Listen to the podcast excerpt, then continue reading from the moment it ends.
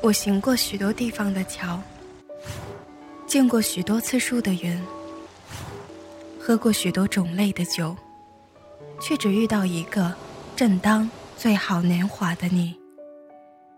乍见之欢，久处不厌。遇见你真好，我是沙小莫，深夜陪你的陌生人。关注我，请在微信搜索“沙小莫”。有话说。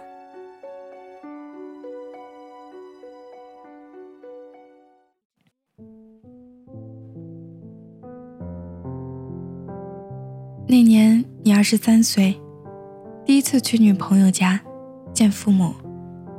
其实以前你们也见过，在视频里。这次不一样，是女朋友父母的盛情邀请。坐在满满一桌饭菜前。场面太正式，你有些隐隐不安。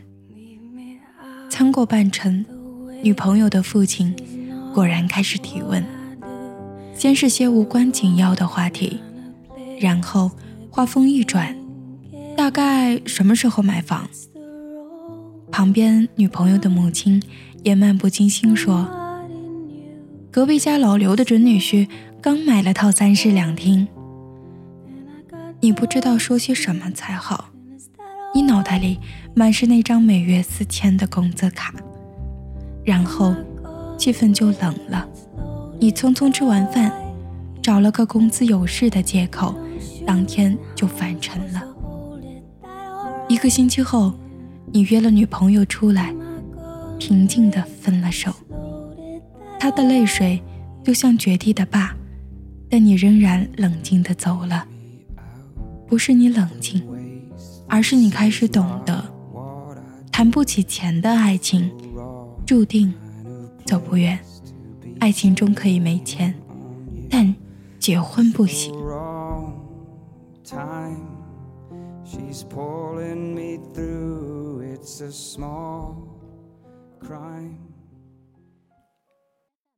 你二十六岁了，你终于有了些积蓄。这三年，你去了新的城市，换了新工作，你曾拼命陪客户喝酒，也曾加班到天亮。你的工资翻了两倍，某个时刻，你甚至感觉全身充满了力量。你决定去买房。含着职业微笑的销售顾问带你去了样板间，南北通透的户型，小区绿化很好，推开窗。你就能看到远方的山脊线。但问了总价，你就沉默了。房子涨价的速度太快了。你慢慢走回家，决定过些日子房价降了再买。但你打开朋友圈，看到的第一条动态，就是市民连夜排队买房。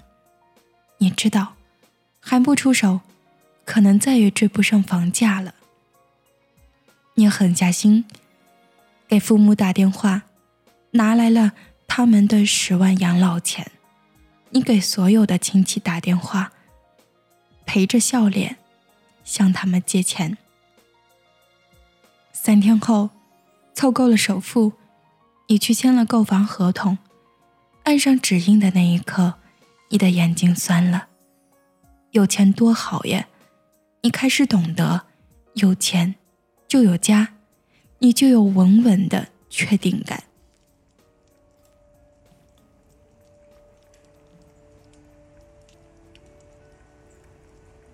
离二十八岁只有四个月的时候，你失去了工作，是被动的失业。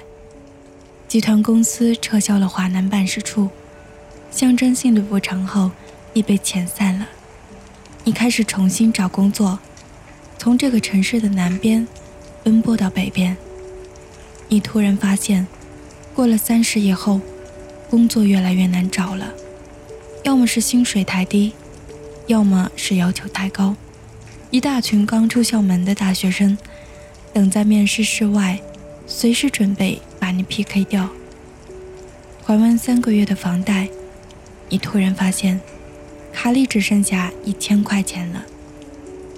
幸运的是，你终于赶在二十八岁前找到了新工作，虽然公司距离住的地方有点远，但一切看起来都是有希望的样子。所以，二十八岁生日那天，你特意给自己点了一个小小的蛋糕。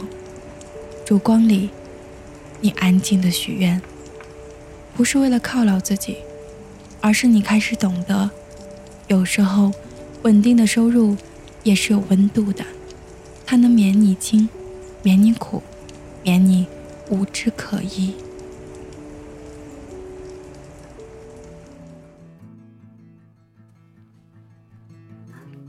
转眼你三十二岁了，成了别人眼中的中产。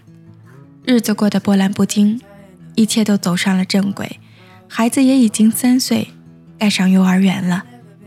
你有两种选择：楼下的双语幼稚园，或者是把他送到隔壁安置小区，那里也有一家民营的幼教机构。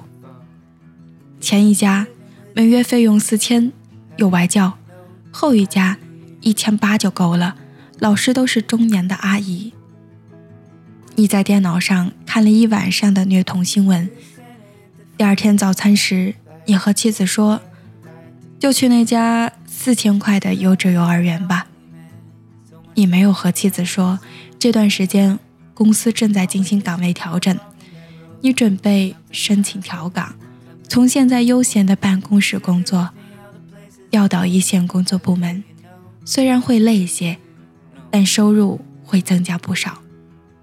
知道调岗的消息后，妻子果然抱怨了你，说你不自量力。你没有辩解，相反，你在心里笑了，因为你开始懂了，累是累些，但至少在孩子需要时，你不会囊中羞涩，你不会让他在起跑线上就输了。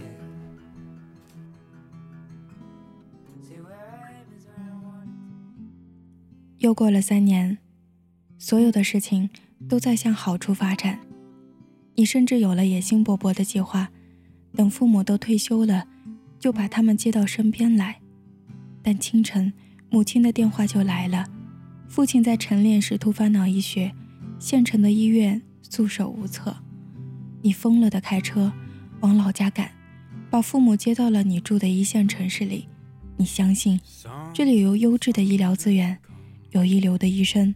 一切会重新回到原来的样子。在那家三甲医院里，科室的医生果然都给出了肯定的回答。你的父亲也一天天好起来，但每天几千块的支出，很快就让你感觉到了压力。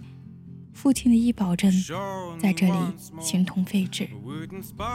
两个月后，父亲坚持要出院，你不肯。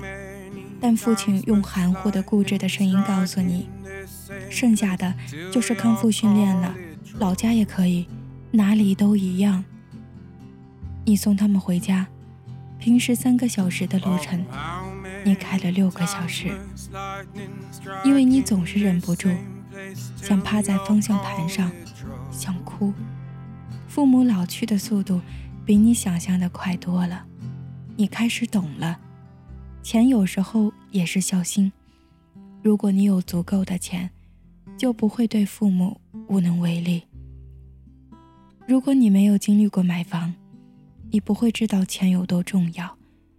如果你没有经历过家人生病，你不会知道钱是多么不可或缺。如果你没有过月薪三千的生活，你不会知道赚钱是为了什么。在《亲爱的安德烈》里，作家龙应台有一段话特别火：“